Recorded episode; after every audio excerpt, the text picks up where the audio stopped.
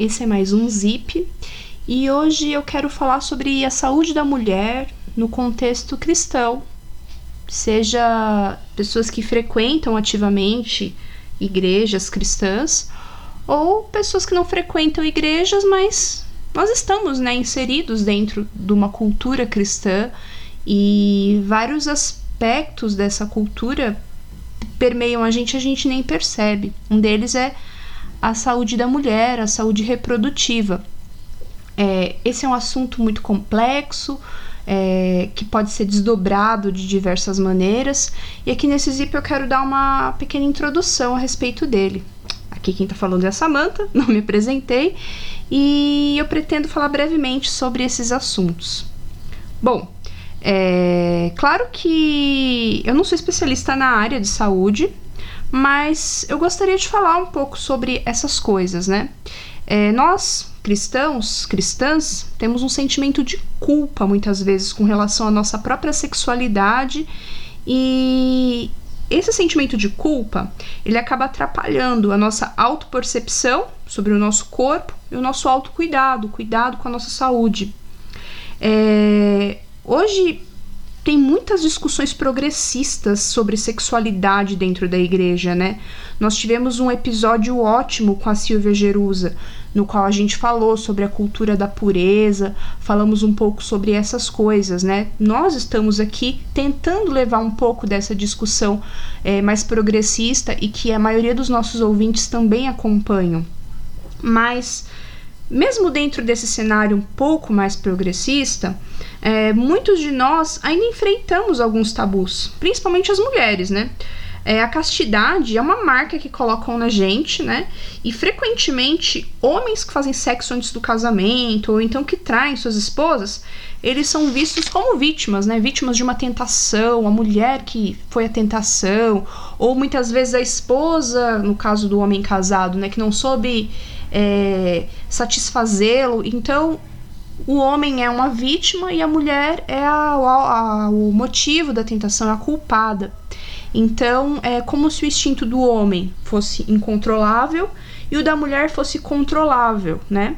A gente é responsável pela nossa virgindade, a gente tem que guardar aquilo numa caixinha. Se quebrar, a culpa é nossa. E isso cai em cima da gente como um enorme peso. Em muitas famílias não se fala sobre educação sexual. Eu vou fazer aqui um recorte da mulher por conta da minha vivência, né?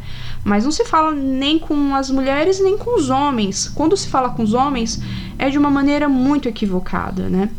É, apresentando é, falas preconceituosas e machistas. E, bom, a gente se resguarda, né? Nós mulheres nos resguardamos tanto sobre isso que a gente acaba não buscando informações sobre educação sexual e sobre a importância dos exames preventivos. É, algumas pessoas ainda têm a sorte até de aprender sobre essas coisas na escola, né? Mas até no direito à educação e de aprender essas coisas na escola, alguns conservadores querem interferir. A gente tem aí alguns exemplos, né? Conservadores que querem interferir quando um professor fala sobre sexo ou sobre algum assunto relacionado a ideologias da esquerda. Então, infelizmente tem essa interferência por parte de pessoas que nem são educadoras, mas que vão lá interferir porque querem que a escola fale apenas sobre aquilo que ela que ela que ela gosta, né? A escola, mas o ensino não pode ter ideologia, mas ela pode. Bom, é, então o que acontece? Muitos jovens cristãos acabam tendo seu primeiro contato com o sexo através de fotos e vídeos pornográficos, ainda mais hoje em dia, né? Não vamos tapar o sol com a peneira. É o que, o que infelizmente acontece. Né? Aquela, aquela, sabe, aquela história, você sabe o que tem no celular do seu filho da sua filha? Então a gente precisa tratar esse assunto sexo como algo mais natural, como algo que deve ser feito com respeito e com responsabilidade. Porque quando a gente conversa sobre eles, com, sobre esses assuntos, eles vão acabar tendo, infelizmente, um contato com a pornografia, mas vão ter um outro olhar também quando a gente traz uma informação de qualidade para eles. Bom, falando especialmente aí da saúde da mulher, eu gostaria de incentivar todas as mulheres que estão ouvindo esse zip a procurarem o posto de saúde mais próximo, mais próximo de onde vocês moram, para se informar sobre consultas, exames, para aproveitar e ver se está tudo certo com a sua carteira de vacinação também. Vai lá e se informa. Muitos postos de saúde têm até rodas de conversa sobre saúde da mulher e contracepção, entregam lá preservativos. Então, mesmo que você ainda não tenha iniciado sua vida sexual, se você é um ouvinte adolescente, comece a procurar consultas preventivas. Eu vou contar um caso de uma conhecida minha para vocês entenderem um exemplo da importância das consultas preventivas. Essa moça que eu conheço, ela sentia muita dor, muitas cólicas muito fortes desde a adolescência. Era endometriose, ela não sabia. Ela sentia tanta dor quando ficava menstruada que chegava a ficar acamada. Aí ela ia no pronto-socorro, que sentia muito, muita dor, eles receitavam lá um analgésico, aplicavam na veia e ela voltava para casa. Aí nunca, ela nunca tinha um encaminhamento para o ginecologista.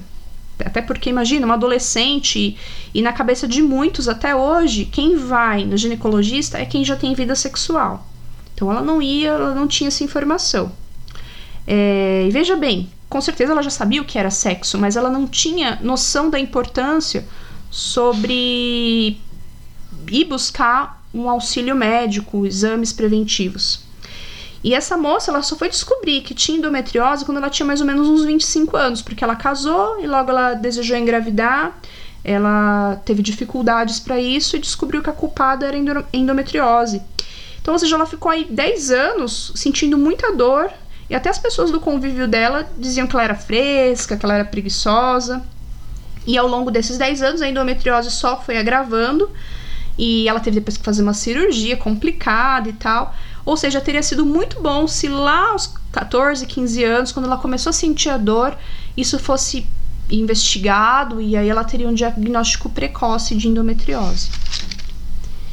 E agora eu vou falar uma coisa muito importante para vocês que eu aprendi estudando um pouco da legislação da área de educação, atendimento ao adolescente e que eu acho que é muito importante para os nossos ouvintes, se tiverem líderes de jovens, pais, mães nos ouvindo também, é bem importante saber isso, orientar. Menores de 18 anos podem buscar atendimento ginecológico nos postos de, postos de saúde. Então, a menina de 16 anos teve ali a primeira relação sexual ou ainda não teve, ela pode e deve buscar o posto de saúde e se informar sobre consultas ao ginecologista. É, o, o ECA, né, o Estatuto da Criança e do Adolescente, e o próprio Código de Ética Médica prevêem que o adolescente pode ir lá, pode buscar o seu o, sua, sua consulta, né, e se informar. Não é necessário ter um responsável ao lado. É, ali um código de conduta do médica e ele não pode revelar o que foi dito na consulta. Claro que em caso de IST, né, por exemplo, HIV, o sífilis, é, ou gravidez na adolescência, o que vai acontecer? Ali a equipe médica, né, vai se reunir, vai falar assim, olha, vai falar para adolescente, você vai precisar chamar seu pai e sua mãe aqui, nós precisamos conversar com eles ou seu responsável, né, para que o seu uh, atendimento, para que o seu o seu tratamento seja feito da melhor forma possível ele pode, os médicos, né, os enfermeiros, a equipe, pode fazer esse tipo de, de coisa, ou seja, chamar os pais do adolescente, os familiares do adolescente para participarem do tratamento. Mas é, nenhum médico vai informar diretamente, vai telefonar para a mãe, para o pai, caso uma dessas coisas tenha acontecido. É, a não ser que for um caso de extremo, né? Vai analisar caso a caso, um caso de de, de risco de morte mesmo, por exemplo. E de maneira ainda mais tranquila, num cenário em que não tem gravidez, não tem IST. O médico não vai ligar para seu pai, para sua mãe para falar que você não é mais virgem. Não vai falar que você já fez sexo. Então você pode ir lá. E se o médico fizer isso, o médico está sendo antiético, certo? Então é muito importante a gente saber isso, que os adolescentes eles têm o direito garantido na lei, que eles podem procurar auxílio médico. É, então, eu espero que esse ZIP ajude os ouvintes, adolescentes e também os adultos, as adultas, né, a orientarem as meninas mais novas, é, professoras, mas todo mundo que atua na área de aconselhamento, saber que é um direito ao adolescente, saber que conversas sobre sexo não podem ser mais tabu. Tem que ser uma parte da vida, uma parte da saúde, né? Um direito. Nós todos nós temos direito à saúde. Então é isso. Um grande abraço e até a próxima. Tchau, tchau.